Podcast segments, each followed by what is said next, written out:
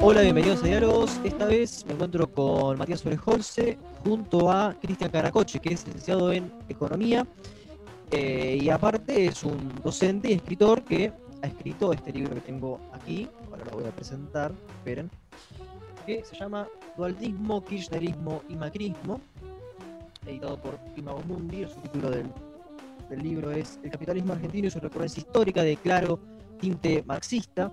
Vamos a examinar este libro, pero al mismo tiempo vamos a examinar la acumulación histórica de, de Argentina y del capitalismo argentino eh, bajo una óptica marxista. Hola Matías, hola Cristian, ¿cómo están? Hola, ¿qué tal? ¿Cómo están? ¿Todo bien? Todo bien. Bueno, mientras espero que mi audio sea óptimo, este, me gustaría hacer una, una, una pregunta. Eh, que bueno, es, es, un poco extensa, Cristian, pero bueno, espero que pueda este, ser sintética.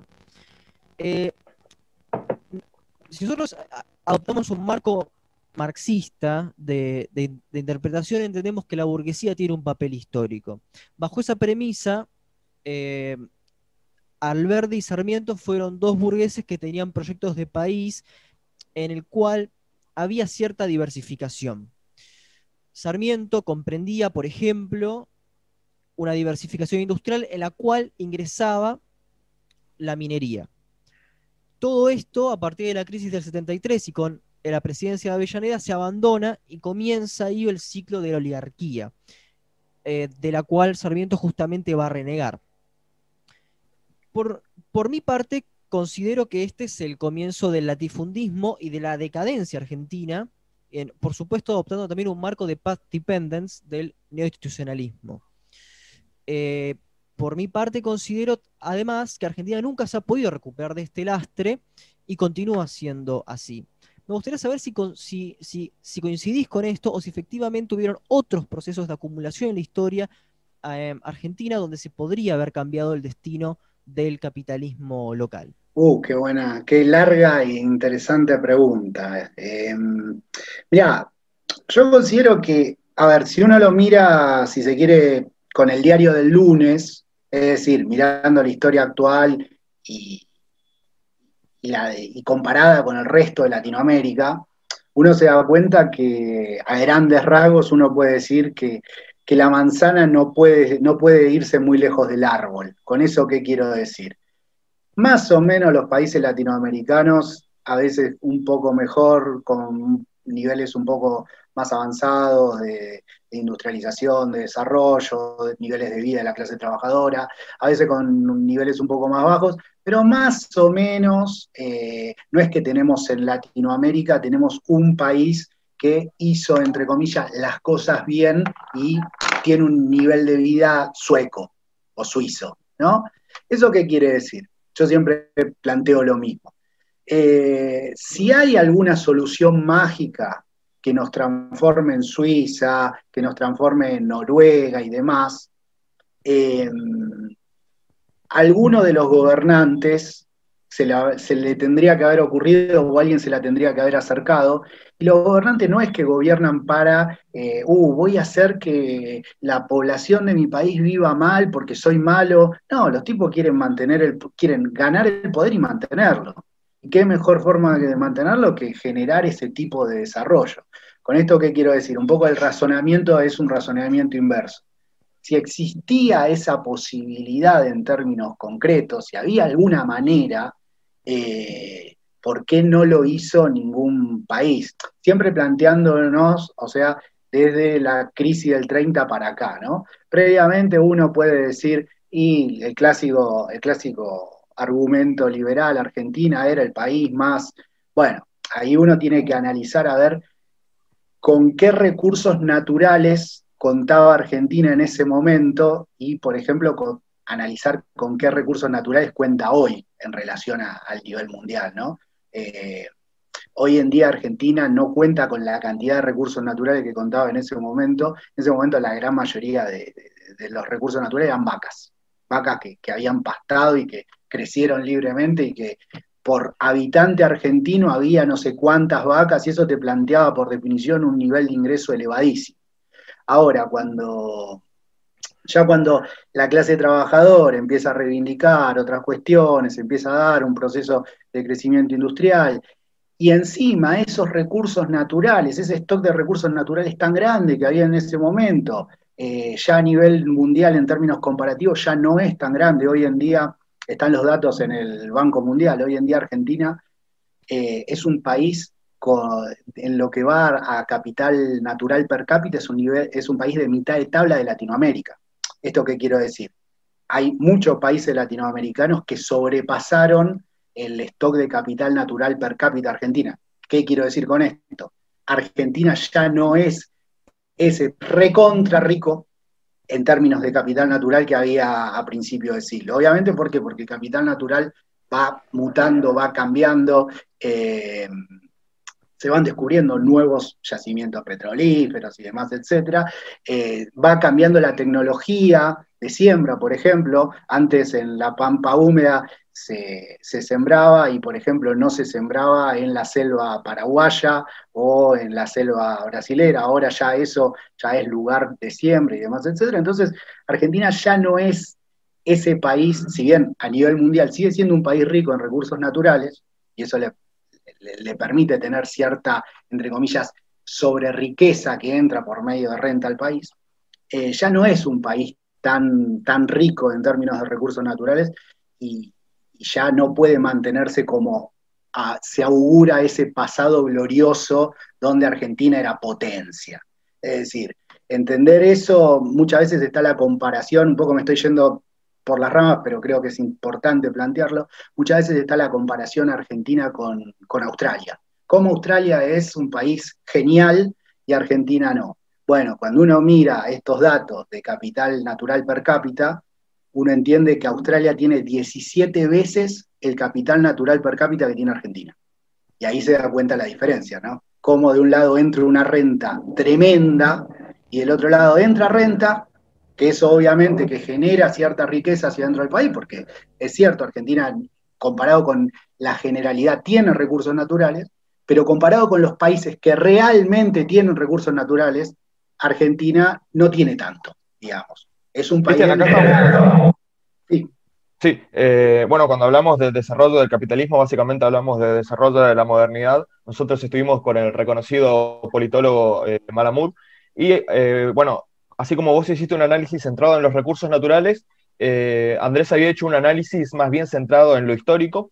Y cuando yo le pregunté, cuando estábamos charlando sobre eh, cómo costaba integrar la modernidad a Latinoamérica, él había hecho un análisis centrado principalmente en los procesos bélicos. Había dicho que, bueno, Latinoamérica no tuvo eh, grandes guerras y las grandes guerras forjan las grandes naciones y, sin embargo, tuvo más bien un desarrollo centrado en el comercio. Eh, dejando un poco de lado el análisis centrado en los recursos naturales, eh, ¿estarías de acuerdo con este análisis histórico o cuál sería eh, tu interpretación histórica del contexto latinoamericano en ese sentido?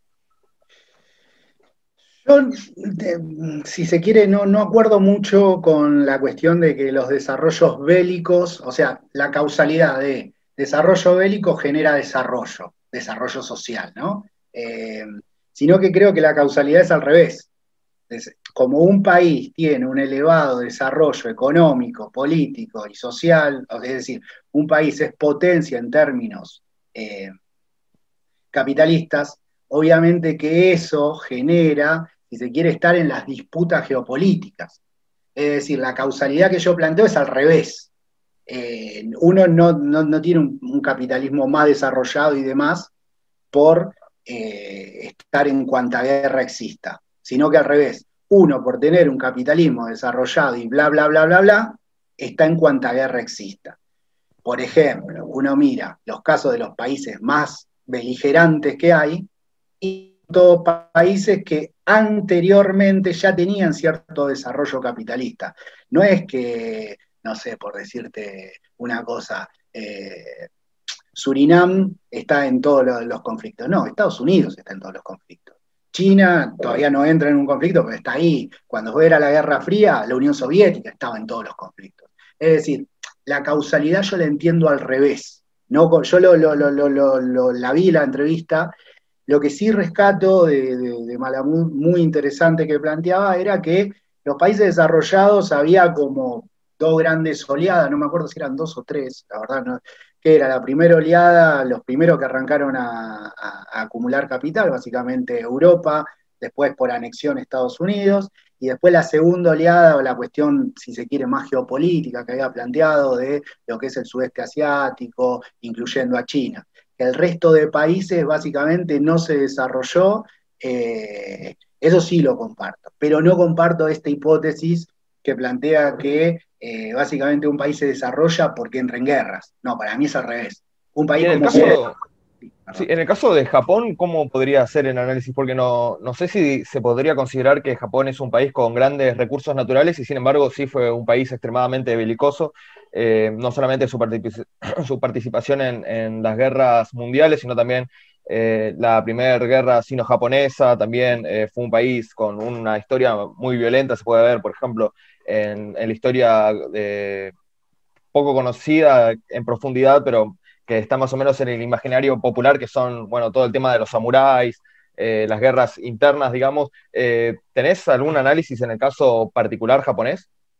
La verdad, no, no, no, tengo un nivel de conocimiento. Entiendo, conozco lo, básico que, se conoce sobre la cuestión de la famosa revolución desde arriba y todo ese, ese cambio que, se plantea desde arriba, digamos, no desde abajo, como pasó en otros lados, pero no, no tengo un conocimiento acabado como para opinar. A ver, lo único que sí sé es que Japón ya viene teniendo un desarrollo, si se quiere, de punta, eh, antes de ser un país desarrollado a nivel mundial, ya era un país, si se quiere, era la vanguardia de lo que, de lo que venía siendo Asia, digamos. Eh, con eso, ¿qué quiero decir? Japón, no, no, nos olvidemos que es una islita, un, par de unas varias islitas que terminaron prácticamente eh, invadiendo todo China, va, todo China no, pero gran parte de China. Es decir, ya venía teniendo cierta cierto desarrollo, quizás uno puede decir no era en términos capitalistas, porque todavía no, podíamos decir que tenía un desarrollo capitalista totalmente eh, desarrollado, para la redundancia, eh, pero bueno, ya tenía cierto eh, territorio, regionalmente tenía cierta vanguardia, pero la verdad que no tengo un análisis tan acabado como para opinar de Japón, te puedo opinar hasta ahí, sí, volvamos a Argentina mejor, ¿no? Sí, sí. No, no, que, yo lo que quería agregar es que quizás este, en Japón algunas variables interesantes para tomar en cuenta sean la cultura, la, tradición japonesa, em, la cual por supuesto tiene los elementos belicistas que nombró este Christian, y al mismo tiempo la intervención norteamericana, eh, son dos, que es lo que nombraba Malamud, que ciertos países necesitan, entre comillas, y como una simplemente es una metáfora, que los remolquen que eso fue lo que nombró en Japón y, Corea del Sur.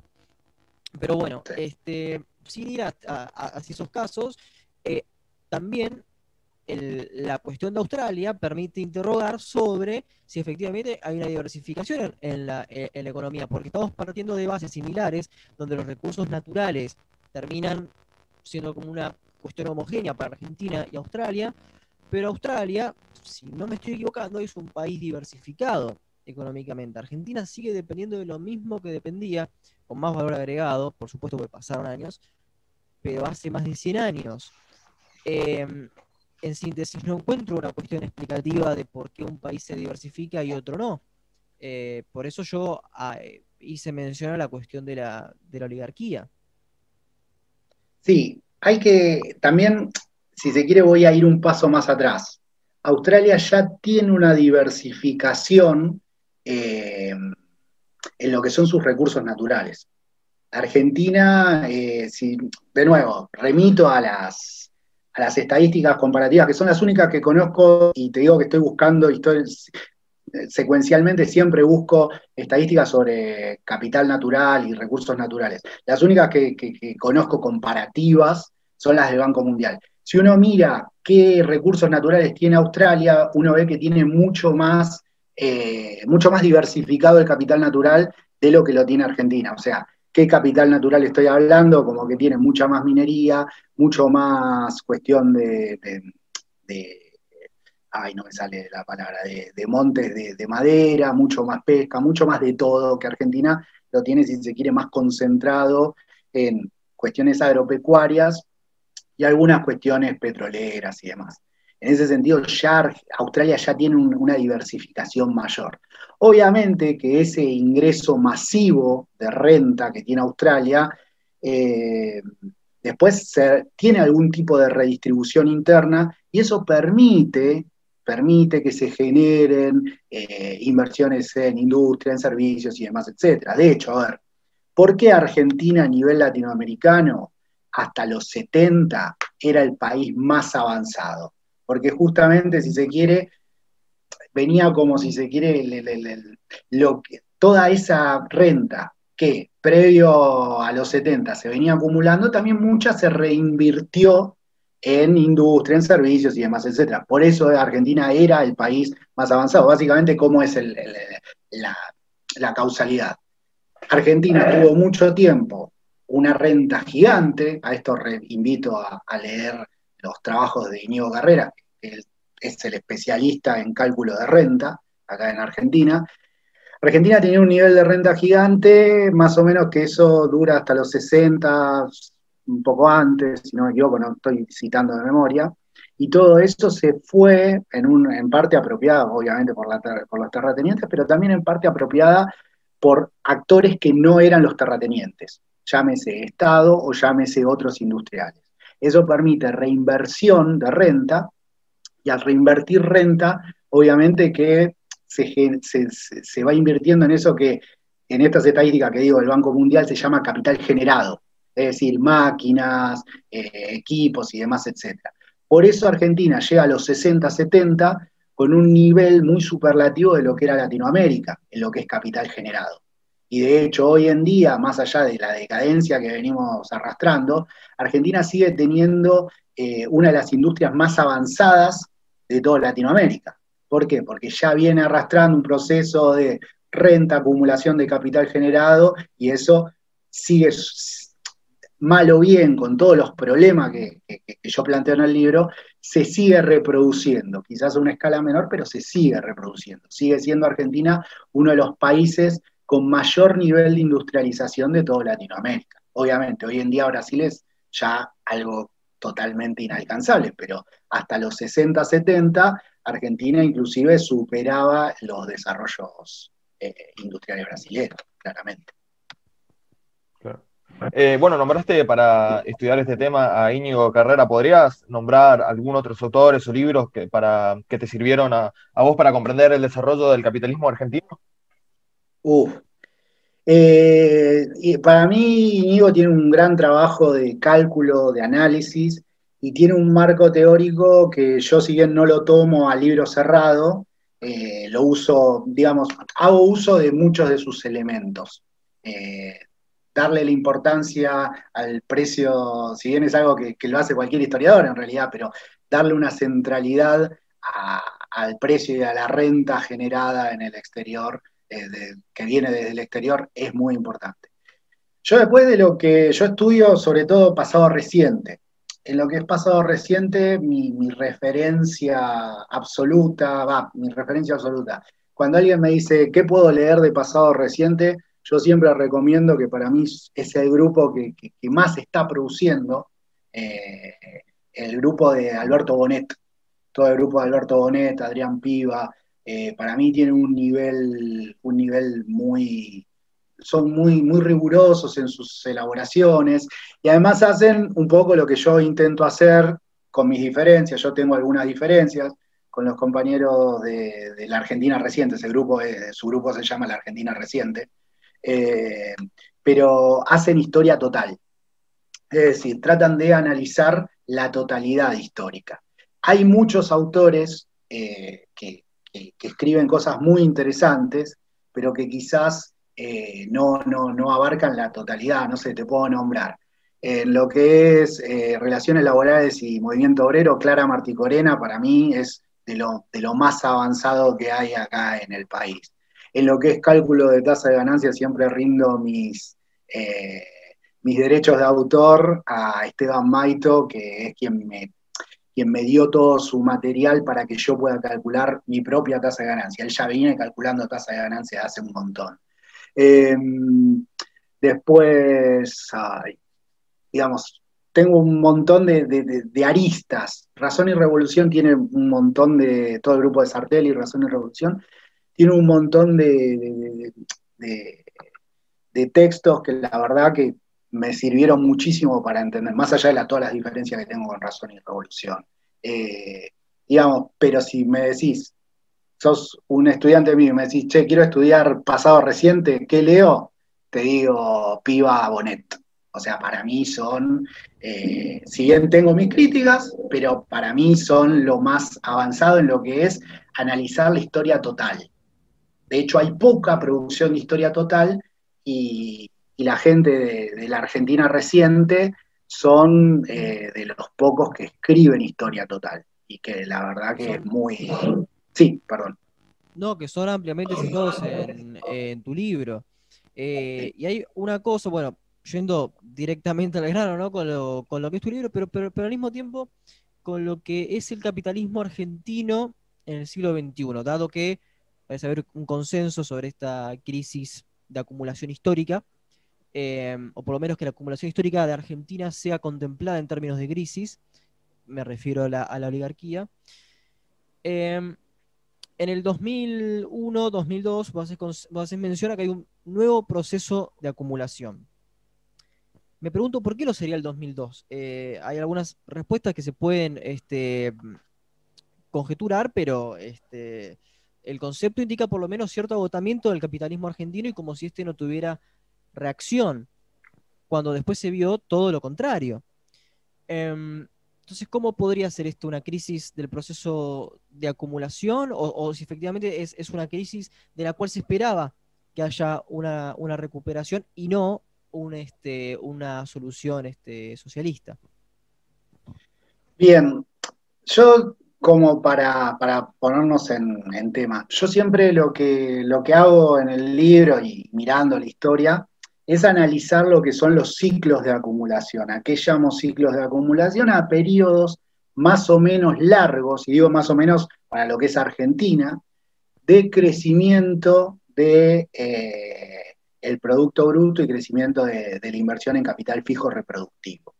En ese sentido, si uno mira desde la dictadura para acá, que es donde yo entiendo que se da un cambio en la, en la dinámica general, tanto del capitalismo global como del capitalismo local, eh, si uno mira de la dictadura para acá, se dan dos grandes ciclos de acumulación. Uno se da en los 90 y otro se da en los 2000. Eh, en ese sentido, ¿por qué yo digo que se inicia en el 2002? Básicamente porque eh, hasta, el 2001 venía muy vapuleada la acumulación capitalista y muy vapuleada lo que era la acumulación de capital fijo reproductivo.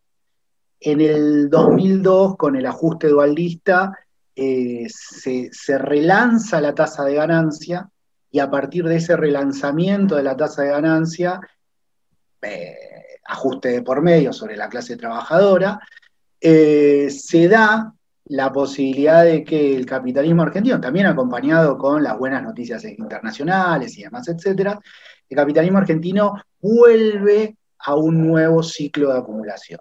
Ese ciclo de acumulación va desde cuando arranca en el 2002, eh, ya a fines del 2002 ya vuelve a crecer fuerte, eh, y tiene su crecimiento sostenido hasta el 2008-2009, ahí tiene un, un interregno, un freno, pero después vuelve a crecer hasta el 2011, y desde el 2011 para acá estamos en una situación de estancamiento que ya lleva casi una década, ¿no? Eh, en ese sentido yo planteo que sea un nuevo ciclo de acumulación. El ciclo de acumulación, que obviamente tiene, yo lo planteo como la organización, eh, el desarrollo, el, agotamiento y la crisis. Y que entiendo que hoy en día sigue estando esa crisis porque no se vuelve a, alentar un nuevo, un nuevo ciclo de acumulación. Vos en eso decías, ¿y por qué se da un relanzamiento del capitalismo, no una, y no una salida socialista? Es una gran pregunta esa. ¿Por qué se dio un relanzamiento? del capitalismo y no una salida socialista. Yo en el libro lo que entiendo es que el 2001 lo que, lo que genera es algo así, yo lo defino como un tímido pero real manto de dudas sobre las instituciones burguesas. ¿Qué quiere decir ese tímido pero real manto de dudas? Básicamente es tímido porque no, no, hay una concretización, no, no, no se tiran abajo las instituciones burguesas, pero es real porque mucha gente ya se, ya se, en ese momento se cuestionó la legitimidad del capitalismo como lo conocía en ese momento. ¿En qué sentido digo se cuestionó? Y, es un, y por eso es tímido.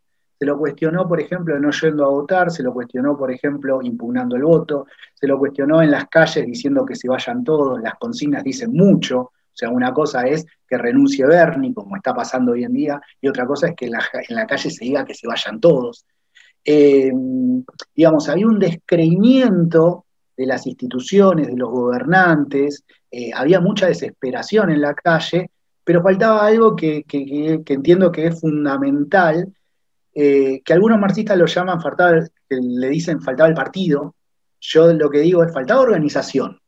yo soy partidario del partido, eh, pero digo, quizás, no sé, la, historia puede darnos una nueva lección y, demostrarnos que se puede llegar a la revolución sin partido, o, a esa organización se le puede llamar partido. Yo que digo, faltaba una organización propia de la clase trabajadora eh, que articule unitariamente todas aquellas expresiones de bronca. ¿Por qué? Porque, por un lado, en la calle había movimientos piqueteros que, muy combativos, eh, que, realmente arrancaron muchas conquistas, pero por otro lado hubo, movimientos eh, piqueteros que a la primera de cambio fueron a arreglar con el gobierno, los consejos consultivos de Dualde, y también el sindicalismo estuvo totalmente, va, totalmente, estuvo muy ausente de, las jornadas de, diciembre del 2001. Entonces, bueno, en ese sentido, a ver, un sindicalismo que tratando de reproducirse a sí mismo, nunca, nunca se planteó acompañar a la, parte de la clase trabajadora que le estaba pasando mal. Y digo, ni siquiera se planteó acompañar, no estoy diciendo un sindicalismo, porque no puedo esperar eso del sindicalismo, no estoy diciendo un sindicalismo que, que no planteaba la revolución, ¿eh? estoy diciendo un sindicalismo que no, que no se planteó tener una solidaridad de clase, que solamente salió a la calle cuando ya no le quedaba otra y cuando ya el gobierno ya estaba jugado y reventado. En ese sentido, digo, faltó una organización de clase, una organización de la propia clase. Eh, y también, obviamente, hubo una cuestión ahí donde también se da históricamente que, combina ese momento donde lo que se dice posmodernismo, eh, es un término polémico, lo sé, pero bueno, un marco teórico en muchos movimientos sociales donde planteaba que se podía tomar el poder sin tomar, sin, sin, sin expropiación, se podía, o sea, toda esta cuestión de, muy autonomista y demás, etcétera, que un poco complicaba la, la, organización de la clase trabajadora de manera unitaria, ¿no? Entonces, bueno, en ese sentido no había, la verdad, no, no, no, yo en el libro lo planteo, no había un, plan propio de la clase trabajadora. ¿Y qué terminó haciendo la clase trabajadora? Una parte siguió en la calle peleando y luchándola, y, la gran mayoría, ya te digo, sindicatos y movimientos sociales o piqueteros dialoguistas, terminaron apoyando salidas de la burguesía.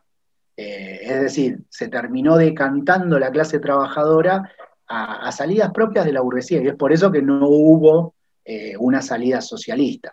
Además de, y todo esto enmarcado en, en un momento bastante, bastante oscuro eh, para, militar las ideas del socialismo. Yo reivindico en, la introducción del libro, yo reivindico a todos, más allá de mis diferencias, a todos aquellos intelectuales y militantes que hoy en día eh, están militando la ciudad del socialismo. ¿Por qué? Porque estamos en un momento difícil para militarla, ¿no? Eh, y en ese sentido, bueno, en el 2001 creo que estamos peor, creo que estamos peor que ahora todavía.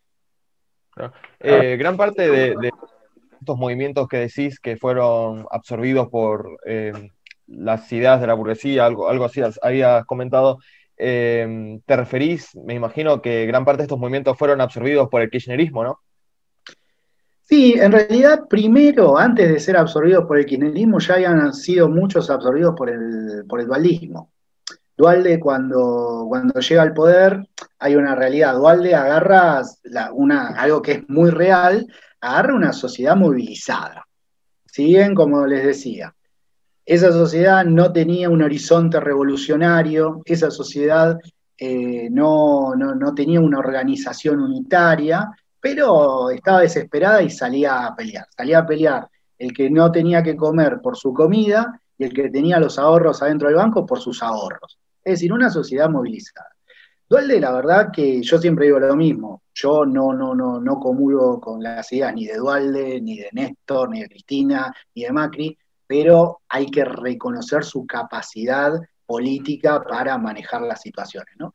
Dualde llega al gobierno y además de meter el ajuste con teniendo detrás la crisis y diciendo es la crisis o esto, entonces la gente acepta eso. Eh, ¿Qué es lo que, lo que tiene Dualde? Dualde tiene una gran capacidad de, a partir de su, esquema territorial que ya tenía, ya venía amasando tiempo atrás, eh, logra tener un diálogo con los movimientos piqueteros mayoritarios. Básicamente en ese momento, eh, no me quiero equivocar, pero era lo que se dice el eje matancero frente Tierra y Vivienda, lo que era Delía, y si no me equivoco, en ese momento también estaba la CCC. Eh, ya Dualde como que estatiza los movimientos mayoritarios, los movimientos piqueteros más grandes. Del otro lado queda lo que es la asamblea. Pero, Ok, pero ¿a qué te estás refiriendo principalmente con estatiza? Vamos a hacer un Estatiza en el sentido. Sí, sí, sí, sí, perdón. Estatiza en el sentido de que los hace parte del Estado, digamos.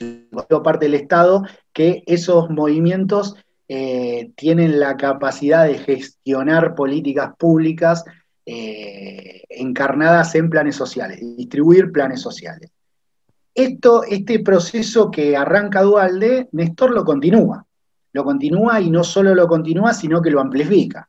A ese grupo original se le agrega Barrios de Pie, lo que era Barrios de Pie, eh, el Frente Transversal, si no me equivoco, que ya entra en ese, en, ese momento, y Néstor con una gran capacidad política de retomar viejas demandas que años atrás habían sido desestimadas, como por ejemplo la cuestión de los derechos humanos y demás, etcétera, va reconstruyendo no solo en términos objetivos el capitalismo argentino, y cuando digo en términos objetivos, digo, eh, vuelve a hacer crecer al capitalismo argentino, vuelve, a, dar, vuelve a, sostener el ciclo de acumulación, sino que también lo va reconstruyendo en términos subjetivos. Uno cuando ve las elecciones del 2005, eh, ya las del 2003 ya tienen una recuperación muy importante de la participación y demás, etcétera.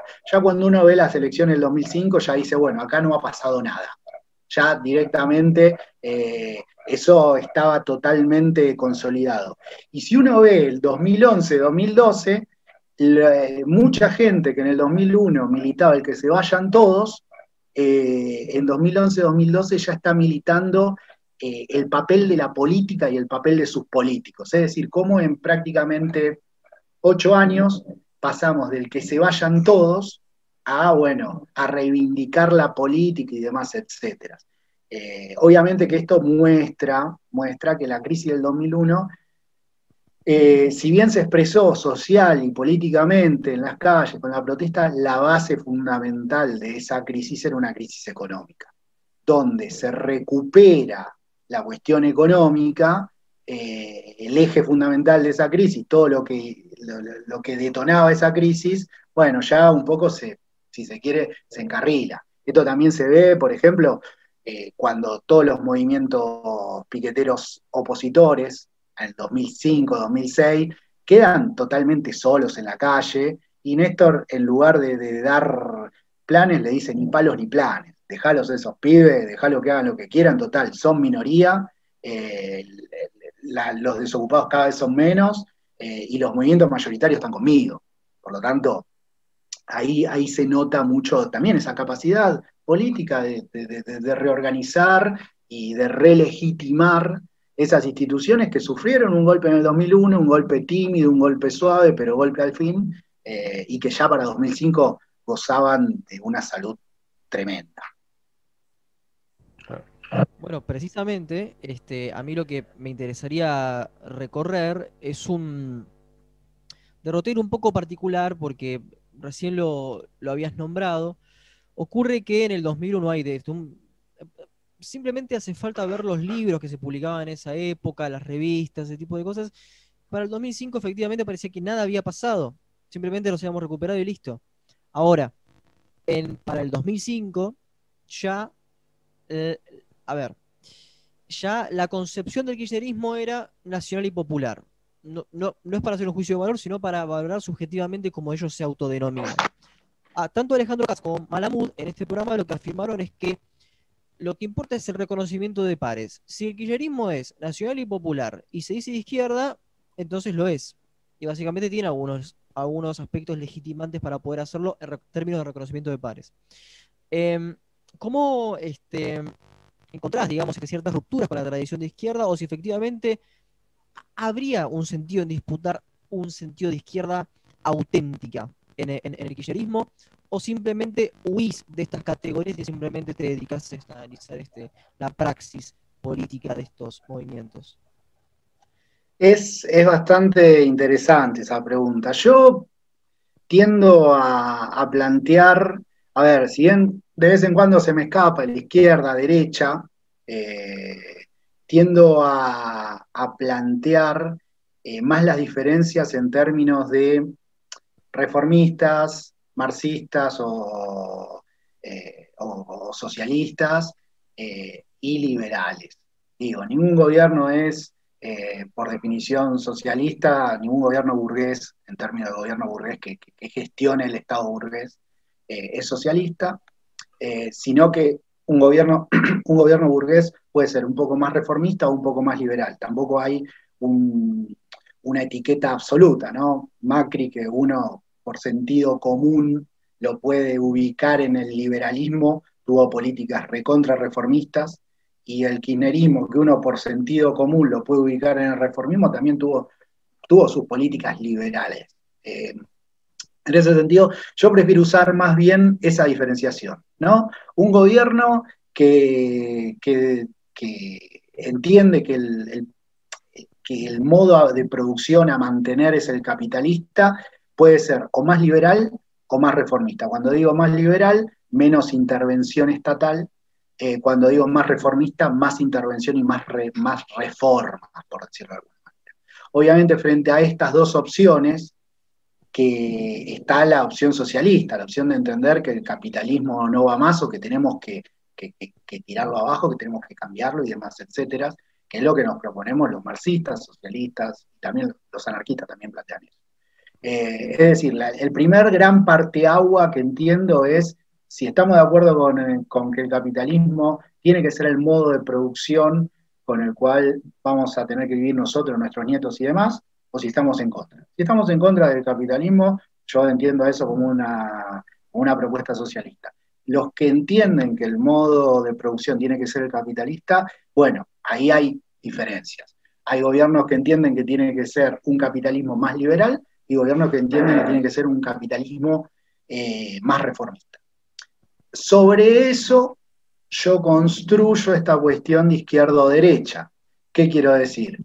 a la izquierda la entiendo como aquella que plantea un cambio en el status quo, por lo tanto un cambio en el capitalismo, y a la derecha quien mantiene eh, un cambio en el modo de producción, y a la derecha quien tiende o busca mantener ese status quo, es decir, quien entiende al capitalismo como el modo de producción que hay que, sostener. En ese sentido entiendo que el kirchnerismo no es de izquierda, sino que es de derecha. Básicamente quiere un capitalismo, un capitalismo serio, como, y no un anarcocapitalismo financiero, como dijo en su momento Cristina, quiere un capitalismo donde ganemos todos, como dijo hace poco Alberto, quiere un capitalismo a grandes rasgos. Y yo entiendo que eso, entendiendo a la izquierda y derecha en sentido clásico, ¿no? Donde se, sentaban en, la asamblea de, la revolución francesa, eh, eso es mantener el status quo. Y mantener el status quo implica ser de derecha, entiendo yo. Pero igual trato de no usar esa cuestión de izquierdas y derechas, sino la cuestión de reformista, liberal eh, o socialista barra marxista. Eh, eso es lo que trato de hacer yo, sobre todo cuando, cuando doy clases, trato de que mis estudiantes entiendan esa diferenciación. ¿Por qué? Porque ahora se está poniendo muy de moda decir que cualquier país que tiene un gobierno medianamente reformista, digo, se está poniendo muy de moda en YouTube, ¿no? Digamos, por suerte, en, la academia todavía no. Eh, decir que cualquier país un poco reformista no es capitalista, sino que es socialista. Bueno, no, la realidad es que en tanto y en cuanto se mantengan las relaciones sociales capitalistas, un país es capitalista por más intervención estatal que haya, ¿no? Eso parte de, no entender básicamente que el, que, el, capitalismo y el Estado funcionan en coordinación, va, en coordinación no, pero funcionan juntos, a veces más coordinados, a veces menos coordinados, pero uno no puede entender el mercado capitalista en ausencia de un Estado capitalista. No existe eso. Eh, por eso yo trato de escapar de la cuestión izquierda y derecha y siempre plantear y relanzar la cuestión del el reformismo.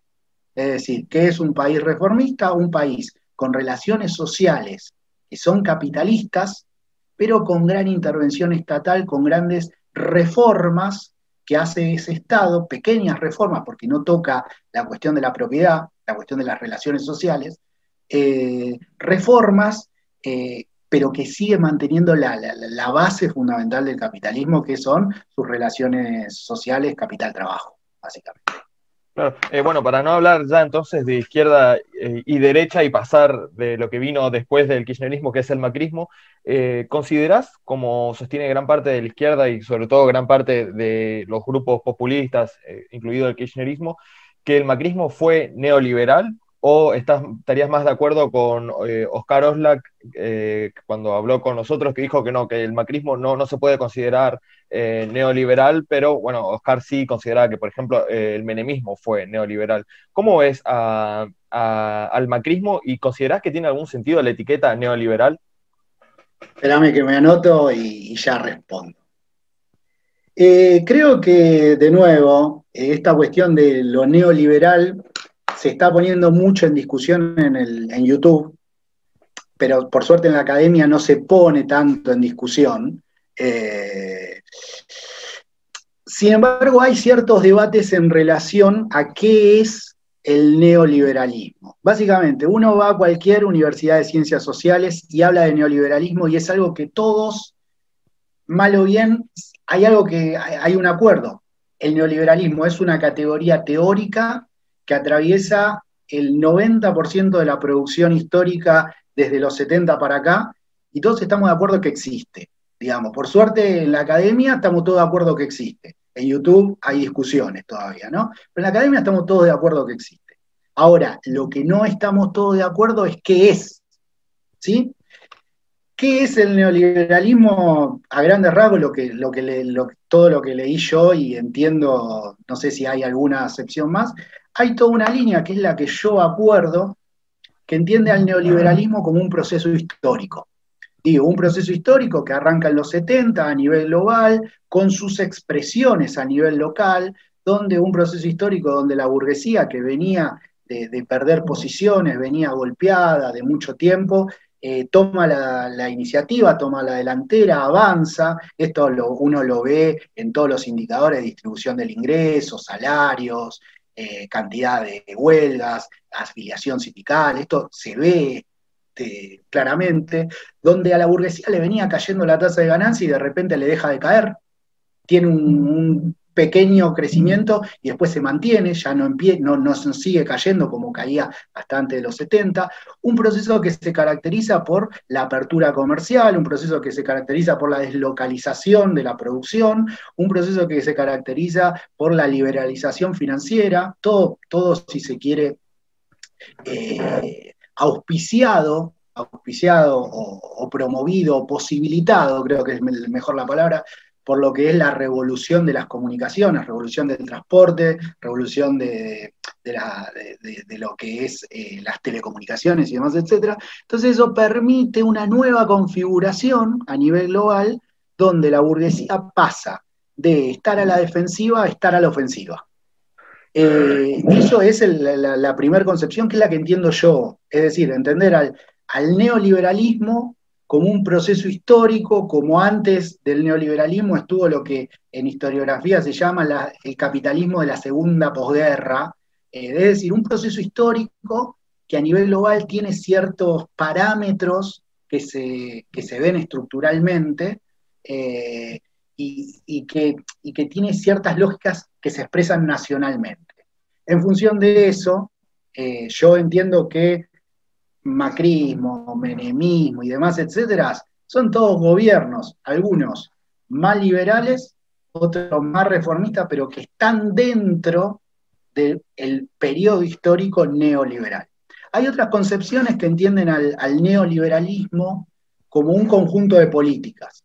Básicamente el texto que, publica Williamson, que es lo que tiene que hacer, no me acuerdo, no me acuerdo el título, pero es un texto donde da ciertas recomendaciones, privatización, flexibilización laboral y demás, etc. Y entonces en función de aquellos gobiernos que se parecen más a ese texto o a esas recomendaciones, eh, hay quienes dicen, este gobierno es, neoliberal, este gobierno es no liberal. Eh, yo la verdad creo que el neoliberalismo es un periodo histórico y no es muy difícil señalar este gobierno es más neoliberal que este otro. Yo entiendo que los gobiernos o son más liberales en términos a secas o son más reformistas, pero la palabra es más neoliberal este gobierno que el otro, a mí me hace mucho ruido en términos explicativos, digamos. O digo, ¿por qué no decimos es más liberal? Y ya. Claro, y más o menos en general Uy, se ruido el micrófono. En general, ¿se podría decir entonces que el macrismo fue más liberal, para no usar la, polémica palabra neoliberal, que el kirchnerismo, por ejemplo? Sí, sí, sí, sí. Yo creo que el macrismo fue tan liberal como las relaciones de fuerza se lo permitieron. ¿Con esto qué quiero decir? El macrismo, si fuese por el macrismo, hubiese metido un ajustazo mucho más ortodoxo, una devaluación muchísimo más fuerte, eh, es decir, hubiese hecho las labores que el capitalismo argentino le exige para volver a crecer mucho más rápido y mucho más eh, salvajemente. ¿Qué es lo que pasa? Obviamente, cuando un gobernante trata de hacer políticas, enfrente tiene resistencias. Eh, el macrismo llega al poder creyendo que iba a ser todo, todo tac, tac, tac, y ya está, soluciono todos los problemas, acá vienen inversiones y demás, etc. Cuando llega al poder se encuentra con una clase trabajadora que en una parte estaba movilizada, en otra parte quizá no estaba movilizada, pero también empezaba a presentarse sus resistencias, y en función de eso fue metiendo el ajuste en tanto pudo. ¿Qué quiere decir? Fue metiendo el ajuste en tanto pudo. Y bueno, lo que pudo meter, lo iba metiendo, lo, creo que hay una famosa frase, creo que es de Bullrich, eh, que es como un off que le sacan, que dice, bueno, hay que tirar cinco o seis iniciativas. Cuando te traban una, seguís por la otra. Cuando te traban esa, seguís por otra, y así sucesivamente. Es la lógica, pintó de, pie a, de, de pie a cabeza lo que fue el macrismo. El macrismo, ¿qué es lo que tendió a hacer? Tendió a meter ajuste en tanto pudo. Todo lo que pudo meter, lo metió. Obviamente que enfrente hay una clase trabajadora que resiste. Hoy en día, también en YouTube, se cree que eh, uno llega al gobierno y puede meter el ajuste de manera voluntarista. Ah, yo meto el ajuste y no me importa nada, recorto acá, déficit cero y bla, bla, bla, bla, bla. Cuando uno mira la realidad histórica, uno que encuentra que el último que quiso hacer un ajuste tímidamente así duró nada, que fue López Murphy, que quiso hacer un recorte pequeñísimo en educación, como no, no, no, no, no, no sé si es que no, no leyó la historia, no sabe que el movimiento estudiantil argentino tiene un gran peso, eh, donde quiso hacer eso le llenaron la Plaza Jusey y al toque tuvo que renunciar. Básicamente con esto, ¿qué quiero decir? el, dual, el macrismo tuvo, y hay que reconocerle, una capacidad inmensa para meter un ajustazo tremendo, ajustazo que no alcanzó para relanzar el capitalismo, pero ajustazo al fin, sin tener previamente lo que Adrián Piva denomina una hegemonía negativa. ¿Qué quiero decir con esto? Macri metió un ajustazo sin tener una enorme crisis previa. Los dos grandes ajustazos previos, el que metió Menem y el que metió Dualde, son dos grandes ajustazos que, están, si se quiere, posibilitados también por las circunstancias políticas que, que toman. Con esto, ¿qué quiero decir? Menem asume después de una crisis hiperinflacionaria. Dualde asume después de una crisis social y política gigante. En ese sentido, rescato la, categoría de Adrián Piva. Adrián lo que dice es, eh, tenían una hegemonía negativa. ¿Qué es la hegemonía negativa? Él, bancate esto o viene aquello.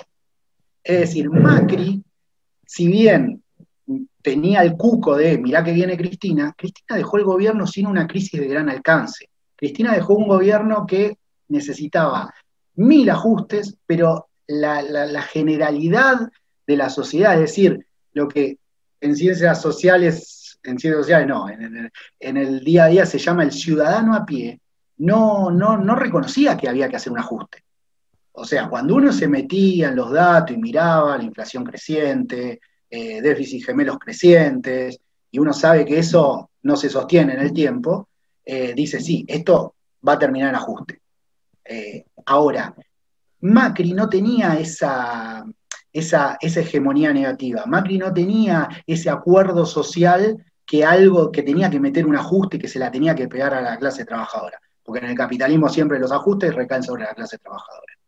Macri no tenía esa, eh, esa consolidación social y sin embargo metió un ajustazo. Por lo tanto hay que siempre, más allá que yo estoy en las antípodas de Macri, hay que reconocerle la capacidad intelectual de Macri, que muchos en su momento cuando, cuando asumió, y hasta inclusive cuando se fue, decían que era un estúpido.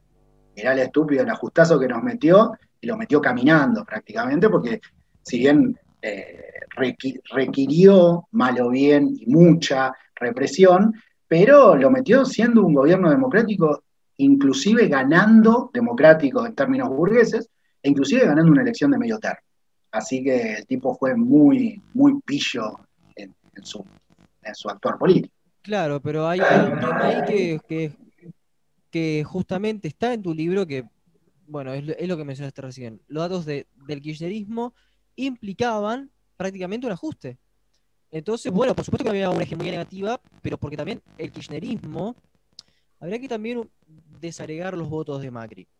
Cuando uno desagrega los votos de Macri, bueno, puede ver de dónde vienen. No vienen, digamos, de las clases. En parte vienen de, las clases populares, pero no suele ser así. Entonces, eh, primero, uno no puede ignorar lo que los medios de, comunicación implantaron respecto al kirchnerismo, que puede ser verdadero o falso, pero, pero habilitaron para que esté la posibilidad de que haya un ajuste, de que era necesario hacerlo.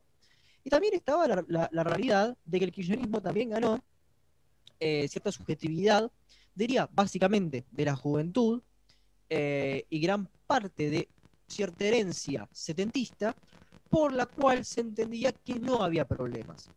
Yo, por ejemplo, cuando, cuando cursaba en, eh, en el grado había asambleas donde profesores kirchneristas decían, les dejamos un gobierno en términos económicos ideales. Vos acabas de relatar todo lo contrario. ¿Qué es lo que quiero decir? Subjetivamente, por supuesto, el kirchnerismo ganó, pero por lo que vos mismo citás, eh, eh, en tu libro, Diego Birs, TBR, 678, eh, Duro, Duro de Domar, había un aparato comunicacional, por supuesto que va a haber hegemonía negativa. Eso es lo que problematizo yo, digamos, de lo que, de lo que acabas de, comentar recién. Bien, sí, Primero lo que nombrás es, realmente muy destacable. El kirchnerismo, y vos bien lo dijiste, el kirchnerismo levantó de la nada un dispositivo eh, que yo no tengo registro histórico, la verdad quizás me equivoco, quizás un historiador en este momento está escribiendo el, comentario en, YouTube que, estoy diciendo cualquier cosa, pero yo no tengo registro de un gobierno que logre levantar de la nada, y cuando digo levantar de la nada estoy hablando de generar cosas que no existían antes, un dispositivo mediático tan grande y tan poderoso y tan fastuoso como el que generó el kirchnerismo. Que no fue solamente TBR y demás, sino que también hubo una hegemonía en, tanto en los sectores intelectuales, eh, que ahí tuvo gran, gran peso la cuestión de las aperturas de, las universidades, eh, con, todo lo que eso conlleva, ¿no? Universidades que no tienen, no tienen cargos eh, por concurso y demás, etcétera, donde todo es a dedo y demás, etcétera.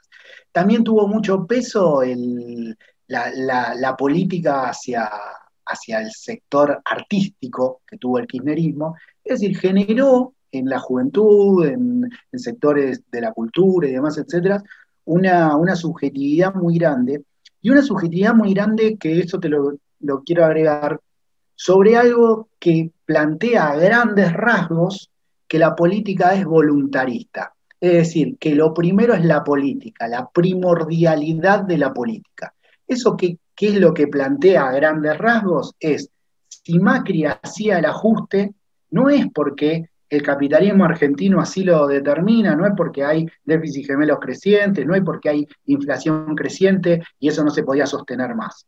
No, el kirchnerismo como que planta la bandera de acá vuelve la política y si alguien quiere hacer un ajuste es porque quiere hacerlo, no porque eh, la lógica del capital te pasa por arriba, si no lo haces, te lo hace el capital. No, no, no.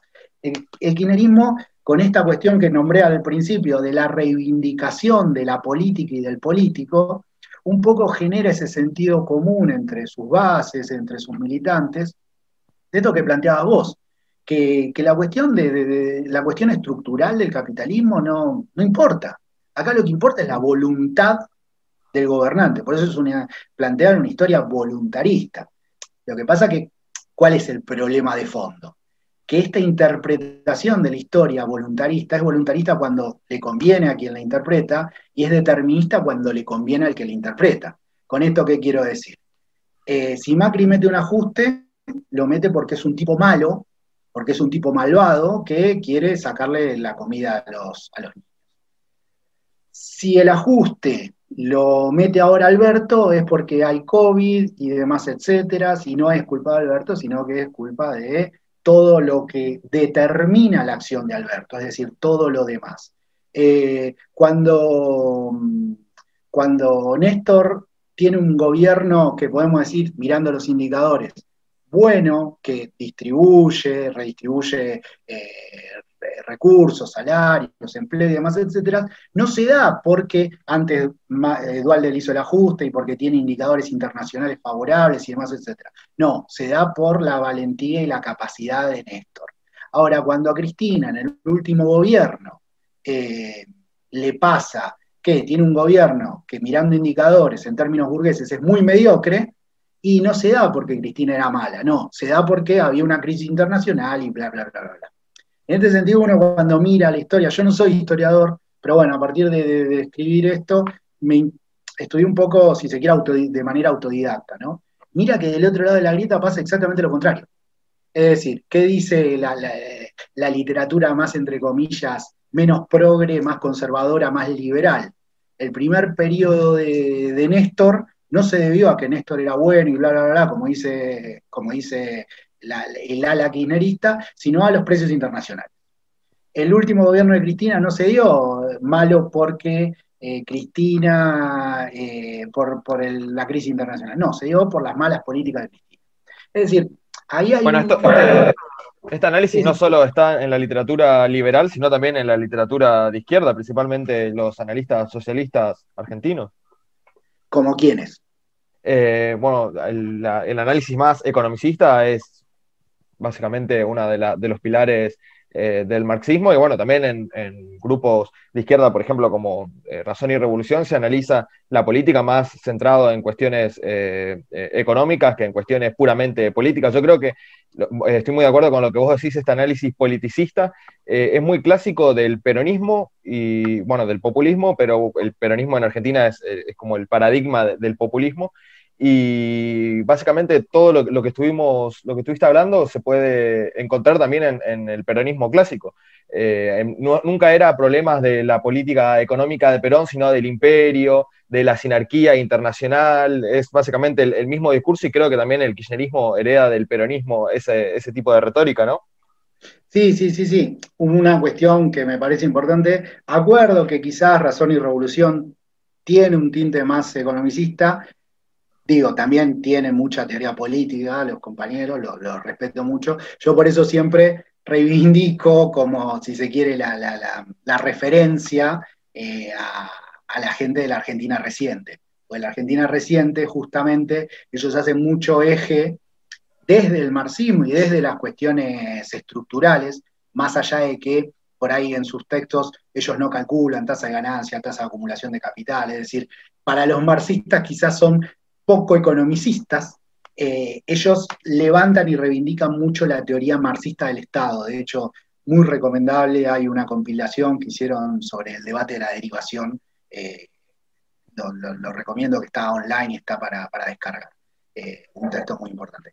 Te, a ir, voy con lo del peronismo. Sí, yo creo que, a ver, la cuestión politicista, esta cuestión, yo la llamo voluntarista, ¿no? está en Perón eh, e inclusive llega, cuando uno lo, analiza en términos históricos, los distintos peronismos, llega al extremo de entender, por ejemplo, la AAA por un voluntarismo no propio de Perón, sino un voluntarismo de López Rega, por ejemplo.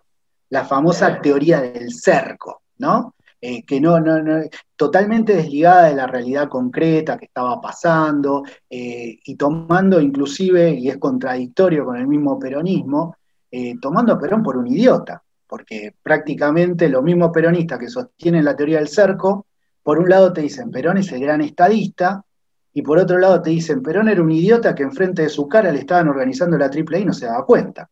O sea, es totalmente contradictorio lo que están planteando. Eh, en ese sentido, yo creo que, a ver, si bien yo soy marxista, yo creo que ante todo está la realidad. Yo no puedo adaptar la realidad a mi marco teórico. No, yo tengo que adaptar mi marco teórico a la realidad. Y en la realidad hay cuestiones economicistas, un poco en mi texto yo lo que planteo es, en, cada en, cada momento de inflexión, en cada punto de inflexión, que yo encuentro en la historia, yo lo que planteo en el texto es, bueno, estos actores sociales, en función de la cuestión estructural, eh, por decirlo de una manera economicista, tenían todo este marco, todos estos grados de libertad. Podían hacer esto, esto o el otro. Y después trato de explicar por qué hicieron esto.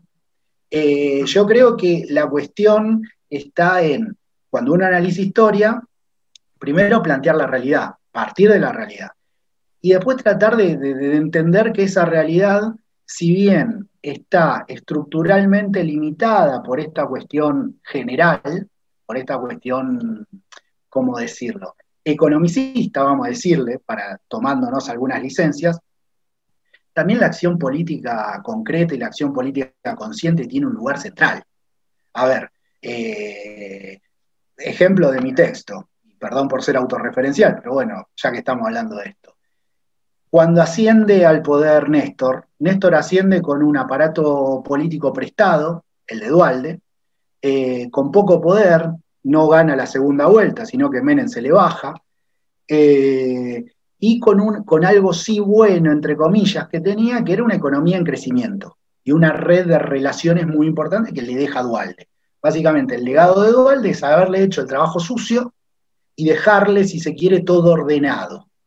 Eh, Néstor podría haber avanzado en un proceso de crecimiento eh, sin, sin, dar ninguna concesión. A ver, como poder haber, podría haber hecho esa iniciativa, sí. También esa iniciativa le generaba riesgos.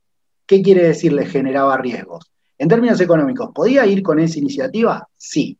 Ahora, en términos políticos, si iba con esa iniciativa, entendiendo que era un presidente que asciende, entre comillas, débil, generar hegemonía le iba a costar tremendamente, iba a seguir siendo un presidente débil todo su mandato. Entonces ahí hay una acción política, hay un pensamiento político, hay un planeamiento político de Kirchner, donde lo que, lo que entiende es, bueno, a ver, si yo sigo con la línea Dualde, es decir, redistribuir poco, eh, me pueden llegar a voltear e inclusive no tengo posibilidad de recambio ni, ni de ganar una elección.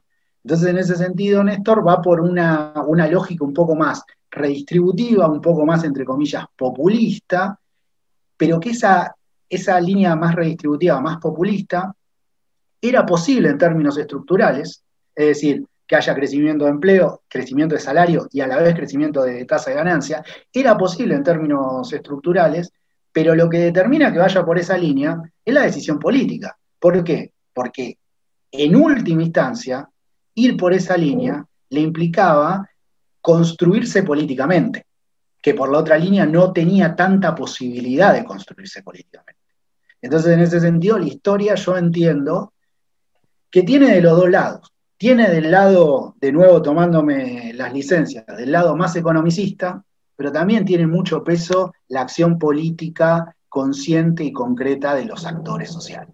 Claro, y para desarrollar un, eh, em, para desarrollar este, esta estrategia política ¿no? que, pueda centrar eh, en la población un análisis eh, politicista, ¿no? Como, como tiene esta retórica de kirchnerista, ¿no? bueno, uno recorre, se pone a charlar con gente simpatizante del kirchnerismo y todos tienen más o menos como un discurso que es muy, muy homogéneo, ¿no? Macri es un neoliberal, etcétera. Eh, para construir este sentido común eh, político es necesaria una buena técnica de propaganda. ¿no? Bueno, en el caso del peronismo, que es, como dije, el paradigma del populismo en Argentina, yo creo que el gran estratega de este tipo de propaganda, de esta retórica, de esta estrategia, es el mismo Perón, porque bueno, Perón era un tipo eh, muy, bueno, muy carismático, también era en cierto sentido muy estratégico. Pero si uno analiza, por ejemplo, Néstor, ese carisma por ahí es un poco más difícil de, encontrar y no sé si sabría, no, estaría tan seguro de que fue el propio Néstor el, ideólogo de, su, de su movimiento, digamos. Y eh, bueno, si uno analiza, por ejemplo, Macri, eh, Macri estuvo asesorado durante mucho tiempo por un gran publicista, un gran asesor que fue Durán Barba, eh, que si se puede decir, obviamente de forma totalmente metafórica, no, lo estoy comparando de ninguna manera, que fue como su Goebbels, ¿no? en el kirchnerismo se puede encontrar un personaje que haya sido eh, el ideólogo, el asesor, que se pueda dar cierta importancia o se centra más bien en, ellos mismos, en la propia personalidad de Néstor, en la propia personalidad de Cristina? ¿Dónde, ¿De dónde se construye esta retórica eh, para su estrategia política? Bien. Eh, sí, yo, yo uso mucho la, si se quiere, la categoría retórica, impronta en el libro. A ver, yo creo que si bien la, retórica, la impronta, se construye subjetivamente, siempre tiene que tener algún basamento concreto. ¿Con esto qué quiero decir? A ver, el kirchnerismo se plantea como nacional y popular. ¿En qué, de dónde sale el popular? El nacional, bueno, lo podemos obviar, ¿no? Pero digo, ¿de dónde sale el popular? Básicamente que el kirchnerismo se basa objetivamente en el proceso, si se quiere, el kirchnerismo rosa, por decirlo de alguna manera, kirchnerismo de Néstor. Básicamente un kirchnerismo floreciente, un kirchnerismo expansivo y demás, etc. A partir de ahí se dan los primeros pasos en la construcción de esta impronta. ¿Qué quiero decir con los primeros pasos? Y Néstor es principalmente hechos objetivos. Néstor es el que le entre comillas, ¿no? No quiero que se malinterprete. Néstor es el que, entre comillas, le devolvió el trabajo al padre del chico que en los 90 había perdido el trabajo. Y en los 2000, Néstor, ¿qué es lo que hace? Le devuelve el trabajo y ese pibe después, en el 2011, 2012, empieza a militar en Unidos y, Organizados. Néstor, Néstor es lo objetivo, por decirlo de alguna manera. Es decir, Néstor agarra un país que en su retórica estaba destruido, que en la realidad, si bien estaba, estaba mal, pero iba muy bien, con esto que quiero decir, el trabajo sucio ya se lo habían hecho, por lo tanto, lo que estaba agarrando era algo en su vida, eh, no es que lo agarró cuando venía para bajada, en bajada, sino que lo agarra en su vida. Néstor en ese sentido es el primer paso de esa construcción, de esa subjetividad, es lo objetivo. Y que esa impronta se termina de, de concretar después de la muerte de Néstor. A ver, con esto qué quiero decir. Si uno mira antes del 2011, los principales, los principales aliados del kirchnerismo tenía como tres grandes patas. La burguesía industrial y sus alrededores, burguesía financiera hasta ahí, eh, algunas de servicio, construcción, la burocracia sindical y los movimientos, los piqueteros oficialistas. Esas eran, uno miraba los grandes actos y estaban principalmente, la base de movilización social que tenía era sindicalista. Esto obviamente que me estoy tomando una licencia, obviamente que no siempre es una totalidad, pero predominaba eso. Cuando uno mira después del 2011, por algo en el medio se le va Moyano, Moyano pasa Uno encuentra que la base social que, llena los actos kirchneristas, esa base social es la base de la juventud, es la base de, de la cultura, es la base... Ahora, ¿Cómo, muta de una cosa a la otra? Cuando está el objetivo, básicamente capacidad de, redistribuir, capacidad de crecimiento económico y demás, etcétera, los aliados son los representantes de las fracciones en pugna. ¿Qué quiero decir con esto? Los aliados, ¿quiénes son? Los sindicatos, eh, movimientos piqueteros, UIA, ADEVA, la CAC. Ahora, cuando ya no hay nada más que brindar, ya no hay nada más que repartir, ¿qué es lo que queda? Queda el recuerdo de esto que se dio, que se repartió, y digo dio y digo se repartió siempre en términos simbólicos, ¿no? No es que yo creo que Néstor dio, ¿no? son cosas, son victorias y, son conquistas que se fueron dando, obviamente, pero bueno, digo, lo subjetivo que es aquello que, lo que, lo que les decía recién, eh, que Néstor le devolvió el trabajo al pibe que en los 90 vio al padre desocupado. Y entonces ahí se, termina de, conformar, se termina de conformar eh, esta impronta. De hecho, uno, uno lo mira, y, con esto cierro porque veo que quieren preguntar, pero eh, uno mira dónde termina esta impronta o cómo, cómo se materializa esta impronta en los discursos, que el discurso de, de los economistas en la época de Néstor era el crecimiento a tasas chinas. El crecimiento que se da con Cristina ya no es un crecimiento a tasas chinas, porque ya no había tanto crecimiento, sino que se hablaba de crecimiento con inclusión social. Ustedes fíjense eh, esos dos latiguillos, cómo se utilizaron en un momento cuando estaba el objetivo y en otro momento cuando ya no estaba el objetivo y había que recurrir a los subjetivos. De hecho, en el momento entre 2010 y 2011, es donde el kirchnerismo tira una batería de, políticas que, si bien obviamente pegan en lo objetivo, eran principalmente subjetivas. A ver, conectar igualdad eh, le daba a los pibes una computadora, pero no le daba a los pibes solamente una computadora. Le daba a los pibes una conectividad que no tenían. El matrimonio igualitario matrimonio igualitario fue una política que no tocaba la tasa de ganancia de nadie, no afectaba a la burguesía, pero simbólicamente para una franja progresista era un enorme avance. Eh, los, festejos por el bicentenario. Es decir, en el momento de Néstor, Néstor, si se quiere, el kirchnerismo cimenta el objetivo. Y en el momento de Cristina, el kirchnerismo termina de cimentar los subjetivos. Y todo esto con el telón de fondo de, si se quiere, el Nestornauta, digamos, la misma muerte de Néstor, eh, no estoy diciendo que ni, que fue a propósito, ni nada de esas teorías eh, conspiranoides que corren, ¿no? Pero digo, la muerte de Néstor termina agregándole una épica de, a ver, a grande, salvando todas las distancias, eh, el Che Guevara que murió en el combate, bueno, salvando todas las distancias, eh, el tipo que muere, si se quiere, en el cenit de su carrera política. Es decir, Néstor muere en el medio de, su carrera política, no muere de viejo, no, muere, muere, si se quiere, en el medio de su carrera política. Y a todo esto también se venía dando lentamente, que no, no aparecía en los actos, en los actos kirchneristas todavía de manera central, pero Néstor ya venía haciendo un trabajo con la juventud.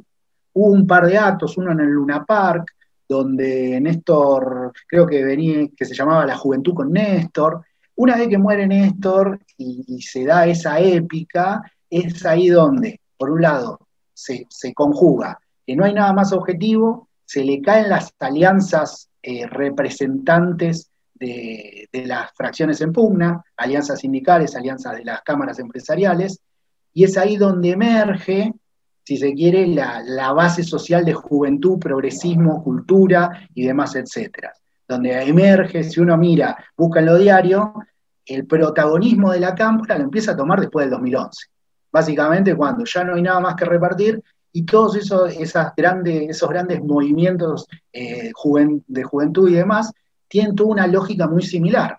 Básicamente, juventud, hay muchos trabajos eh, que que, retratan esto. Juventud que reivindica las políticas de Néstor en términos objetivos y las políticas eh, simbólicas de Cristina, y sobre todo juventud que milita en un movimiento cuya principal cara o sus principales dirigentes o casualmente son o dirigentes o tienen un cargo ejecutivo muy importante o tienen grandes relaciones. Caso, por ejemplo, bueno, la Cámpora con Máximo, Colina con la hermana de Néstor, eh, se me fue el nombre, eh, la Gran Macro con Vudú, es decir, todas organizaciones que tienen un link directo con algún gran dirigente que obviamente, bueno, ahí está la cuestión de cargos y demás, etcétera, ¿no? Es decir, son todas organizaciones que nacen, entre muchas comillas, en un escritorio gubernamental y que se basan, entre muchas comillas, en lo objetivo que fue y en lo subjetivo que después se dio. Ahora, dentro justamente de tu análisis marxista, yo recuerdo que en una clase eh, Eduardo Sartelli había dicho que el papel histórico de la burguesía le tocaba a Macri. En consecuencia, el papel histórico de la burguesía era llevar al capitalismo argentino a su punto, por lo menos relativamente un punto máximo de desarrollo. Me gustaría saber, eh, dado el contexto que fue el 2015 al 2019, ¿cómo, ¿cómo, crees que debería haber jugado el papel de Macri en la historia?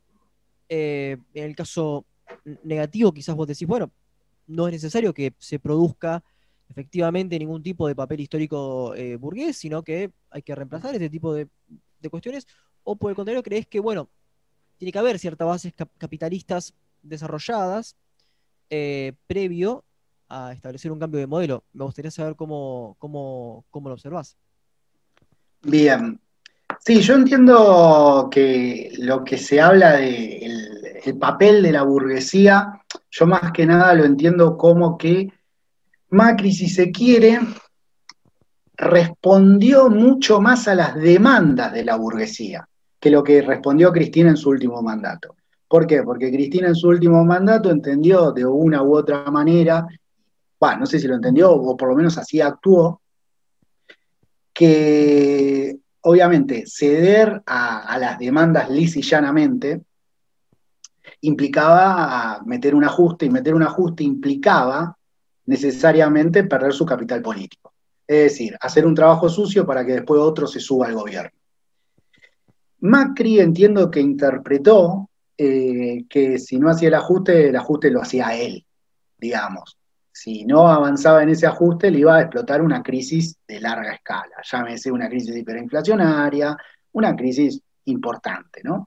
En ese sentido es que Macri sí avanza y sin dobleces, Cristina en su último gobierno mete ajustes muy puntuales como para llegar al final, es el famoso plan aguantar, eh, es decir, para llegar al final, con esto que hablábamos hace un ratito, eh, llegar al final eh, sin grandes sobresaltos, con una olla a presión y entregando algo que va a explotar en cualquier momento, pero no me explotó a mí. Eso es lo que, lo que hace Cristina en su último gobierno. Macri, ¿qué es lo que dice? Esta olla a presión, de alguna manera hay que destrabarla, porque si no me va a explotar a mí, e intenta, no le, no le alcanza, no llega y demás, etcétera, pero intenta llevar adelante un ajuste abiertamente. Obviamente que después con las, con, con las resistencias tiene sus frenos hacia ese ajuste.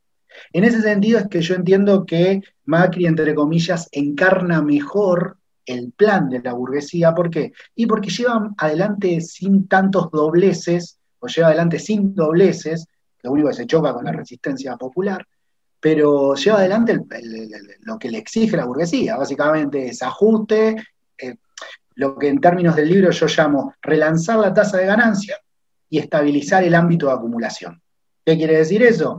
Darle mayor ganancia a las empresas y a su vez darle cierta estabilidad y cierta previsibilidad.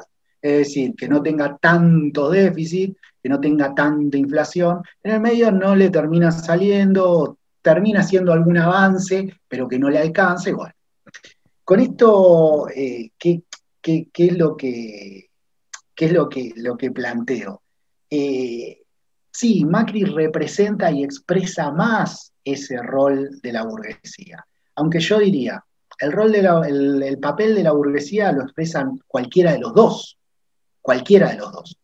¿Por qué? Porque ya con mantener, con sostener las relaciones capitalistas, ya es un gobierno burgués.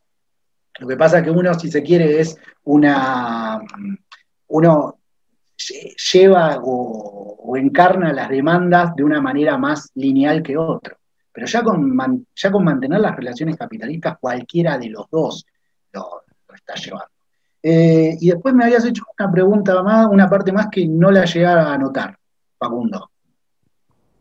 Y se me pasó. A ver, hay un poco de eco. Bueno, no, este, en, el, caso de que, de que Macri no tenga ningún rol histórico eh, para cumplir, ¿cuál sería el papel entonces? Ah. Es un poco algo que que atisbás a hacer al final del libro, pero no en un desarrollo muy profundo. ¿Cuál sería el papel de la clase obrera en todo caso de que no haya este, ningún tipo de estabilización económica ni ningún este, plan, este, ningún eh, papel histórico eh, de Macri? Bien, sí, sí, sí, sí. Ahora, perdón que se me había, no llegué a notar y se me había pasado. Eh, sí, bien. Yo lo que planteo en el libro, y por eso el, subtítulo, El capitalismo argentino y su recurrencia histórica, es que el capitalismo argentino eh, hace mucho tiempo que, ya no, no, ni siquiera brinda mejoras sostenidas en el tiempo para la clase trabajadora. Uno puede decir, bueno, una guerra de capitalismo sueco y mira el nivel de vida que por ahí tenían en los 70 y mira el de hoy y, mejoró. Bueno, uno cuando hace ese mismo ejercicio con el capitalismo argentino se encuentra que, está, que la clase trabajadora tiene eh, condiciones similares o peores, ¿no? Es decir, con eso, ¿qué, es lo que planteo? Que el capitalismo argentino ya no, no entre comillas, no derrama bondades en la clase trabajadora argentina. Las razones, bueno, tengo mis hipótesis, no hay una acumulación sostenida de capital, que eso permita hacer eh, eso de, decante en un proceso de mayor productividad y esa mayor productividad, una clase trabajadora, aunque sea reformista, puede eh, disputarla por medio de salario, ¿no? Como por ejemplo los países europeos que tienen niveles de acumulación elevados niveles de, niveles de productividad elevados, y bueno, a partir de eso la clase trabajadora recibe un salario que si bien eh, sigue siendo un salario de explotación, es un salario elevado. En función de eso, vos me preguntas, ¿hay, ¿ya están dadas las bases como para que la clase trabajadora tome el poder? O, yo entiendo que sí. A ver, están dadas en términos objetivos. Estamos a años luz de, tener esas bases en términos subjetivos. ¿Con esto qué quiero decir? Si hoy en día de repente hacemos un chasquido de dedos y toda la clase trabajadora eh, se transforma en socialista, bien, ya estamos, vamos con eso. Ahora, ese chasquido de dedos nos va a costar años y años y años y años y años. ¿Por qué? A ver, en tanto y en cuanto la historia no tenga ninguna pirueta, ¿no? Tanto y en cuanto no aparezca algo recontra extraño que no esté en los planes de nadie.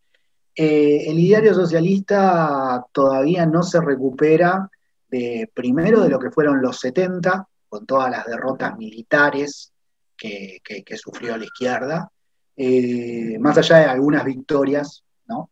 Eh, no, se, no se recupera de eso, y mucho menos se recupera de, lo que fue la, caída del muro de Berlín y la Unión Soviética. No se recupera. Entonces, entiendo que la clase trabajadora eh, tiene en términos materiales, ¿está dada la economía como para hacer un país socialista? Sí, en términos materiales lo podemos hacer. Eh, están las fábricas, están los campos, está todo. Eh, hay miles de experiencias de, fábricas que están llevadas adelante por sus propios trabajadores y demás, etcétera. O sea, en términos objetivos, sí. Ahora, ¿qué es lo que falta? Y convencer a todos que tenemos que tomar los medios de producción, que tenemos que hacer la revolución. Eso falta. Y, y es algo que yo siempre digo, y muchos compañeros me tildan de pesimista. Yo entiendo que yo soy de una generación que le tocó y le toca militar la derrota. ¿Qué quiere decir militar la derrota? Y quizás sacar del fondo, del fondo, y cuando digo del fondo del fondo, quiero decir de más del fondo, del ideario socialista y tratar de levantarlo de nuevo. Eh, obviamente que con una visión muy crítica, yo soy muy crítico de los procesos del socialismo real, solamente como que rescato ciertas cosas de algunos y soy muy crítico. Eh, entonces, es muy difícil y nos va a costar mucho, como, como marxista, los marxistas en general, eh, nos va a costar mucho levantar y convencer al resto de la clase trabajadora que, esa es la salida. Eh, nos va a costar muchísimo. Por eso. Para ir cerrando, me gustaría una reflexión sobre, bueno, justamente estamos hablando ahora sobre el socialismo y para cerrar con esto, es mi, última pregunta, em, hay, se puede decir, cierta dicotomía dentro del pensamiento socialista entre eh, estatismo y autogestión. Por ejemplo, tenemos por un lado medios estatizados, por otro lado tenemos las cooperativas. Em, vos decís que sos muy crítico de los procesos eh, de, de lo que fue el llamado socialismo real. ¿Se puede ver claramente como el llamado socialismo real tenía dentro de esta dicotomía una orientación claramente estatista. Eh, ¿Vos estarías de acuerdo con continuar esta orientación estatista, quizás integrarlo un poco con, la autogestión, con lo que serían las cooperativas, o más cooperativista, más autogestiva? ¿Cómo, cómo ves en ese sentido al socialismo?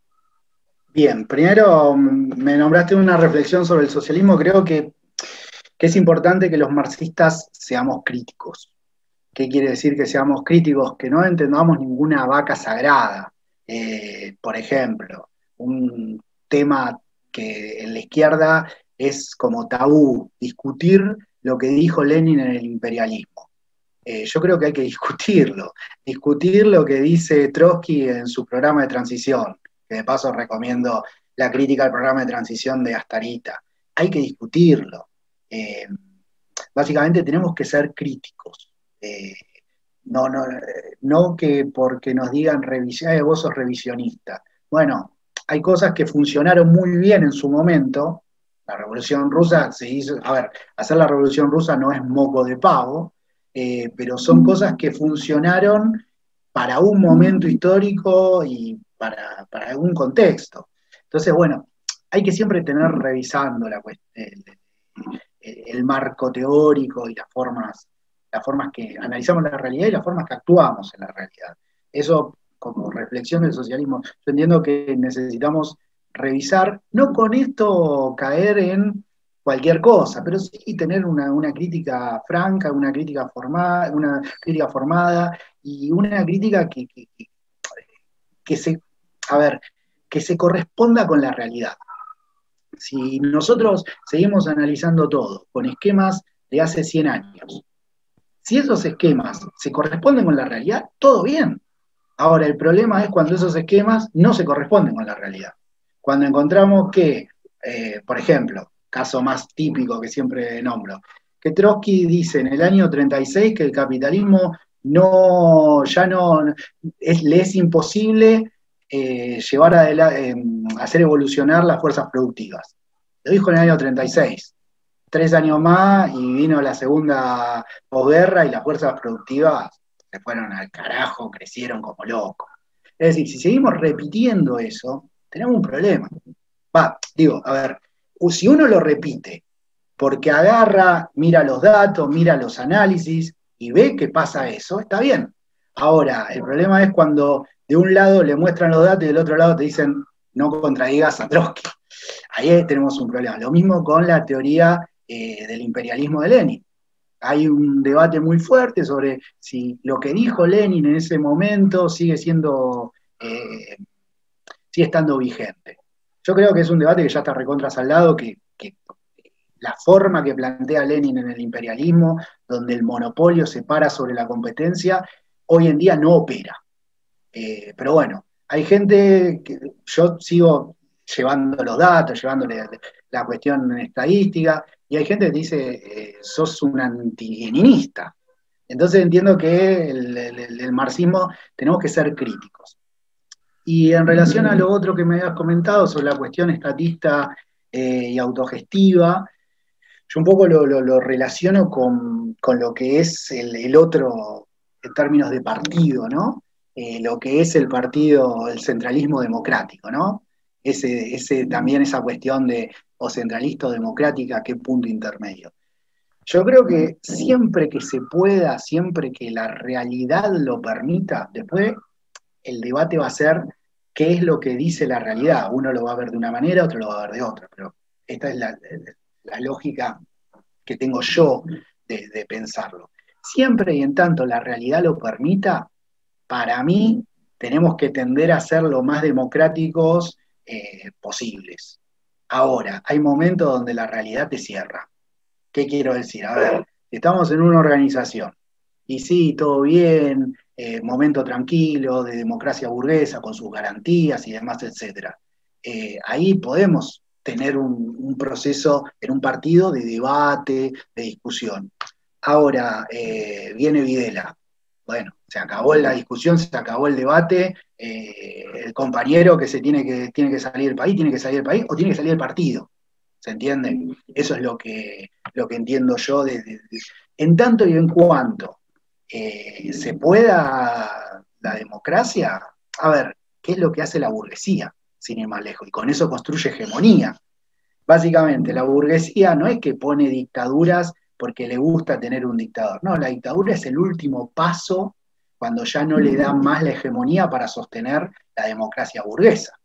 Eh, bueno, yo entiendo que en ese sentido, eh, en tanto y en cuanto como, como marxistas se puede, se puede da la cuestión para, para ser lo más democrático lo más amplio posible, es donde tenemos que estar, y en tanto y en cuanto eh, las cosas se cierran y se complican, bueno, proceso revolucionario, por ejemplo, tenemos que ir todos a tal lado, a hacer tal movilización y tal, listo, no hay mucha discusión en ese sentido. Por eso entiendo que la cuestión estatismo, autogestión, eh, un poco lo podríamos decir como planificación centralizada o, todo el poder a los soviets, por decirlo de alguna manera. Bueno, si hay lugar y, los soviets están en condiciones, vamos con los soviets. ¿Por qué? Porque son los laburantes. No, no es el burócrata que está ahí sentado en su trono. No, son los laburantes y, eso es lo que, lo que hay que respetar. Ahora, si la cosa se cierra, eh, inclusive yo digo, no tendría que ser el burócrata, sino que el mismo soviet eh, delegue o, dé algún tipo de, delegación en una persona y no en un burócrata, no en un laburante y no en un burócrata. Creo que también eso a la izquierda tenemos un problema que, también creo que es de época, eh, los dirigentes suele pasarnos, desgraciadamente, que, que muchos dirigentes uno les les pide un recibo de sueldo y cuándo fue el último recibo de sueldo, ¿no? Creo que eso es un, un problemón que tenemos. Con esto no digo que no tenemos que tener profesionales de la política como izquierda. Lo que quiero decir es que, bueno, que, la clase, que, si, queremos organizar o ayudar a organizar a la clase trabajadora, y también, mal o bien, alguna realidad tenemos que palpar de esa, de, esa clase, ¿no? Bueno, creo que con esto podemos ir cerrando. No sé si, Facundo, tenés alguna, alguna otra pregunta. No, no, no tengo ninguna otra consulta. Simplemente eh, eh, está. Bueno, mi, consulta es si me escuchan primero. O no.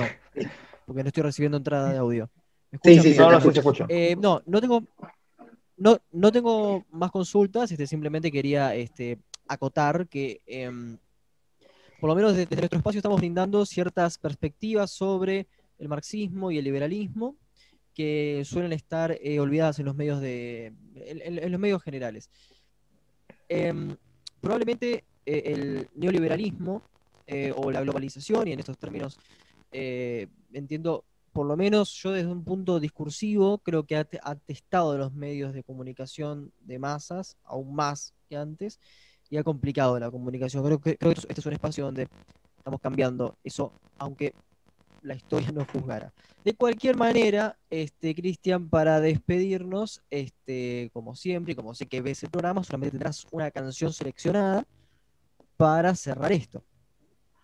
Sí, bueno, antes de despedirme, quiero agradecerles eh, la, entrevista, la verdad, como, como les digo, suelo verlos y es un, es un gusto la manera que tienen de, más allá que ustedes se digan que no son periodistas, eh, para mí la, capacidad que tienen de, entrevista es fantástica y, su, misma formación un poco también lo, demuestran. Así que desde ya les agradezco, les agradezco mucho, mucho la entrevista. Vuelvo a pasar el chivo, este año saqué el libro eh, Kirchnerismo, eh, Dualismo, Kirchnerismo y Macrismo, para quien le interese, eh, está en librerías, si no, precio amigo, me escriben por redes sociales, precio compañero, yo tengo textos eh, al costo también.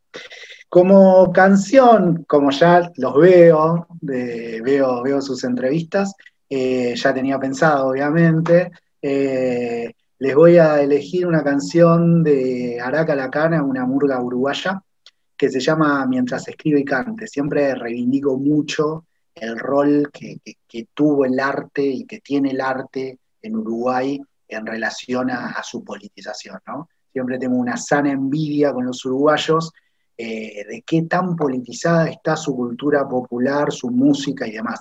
No digo que en Argentina no haya politización, pero bueno, la verdad es que el carnaval de Uruguay y sus murgas son realmente fantásticas para quienes entendemos que, el modo de producción capitalista, que no queremos más el modo de producción capitalista, eh, y siempre reivindico esa, esa capacidad, esa sensibilidad artística que tienen los uruguayos con eso. Así que bueno, eh, como canción, mientras escribo y cante, de, de cara a cara.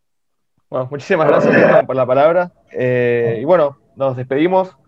Saludos y bueno, vayan a comprar el libro de Cristian Caracoche. Eso es todo. Saludos. Nos vemos. Muchas gracias.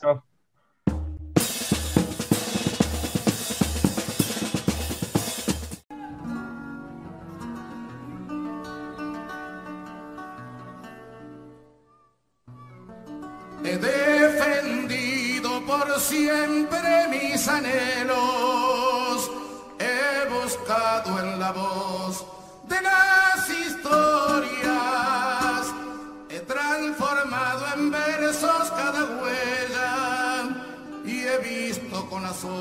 Asombro cada gloria.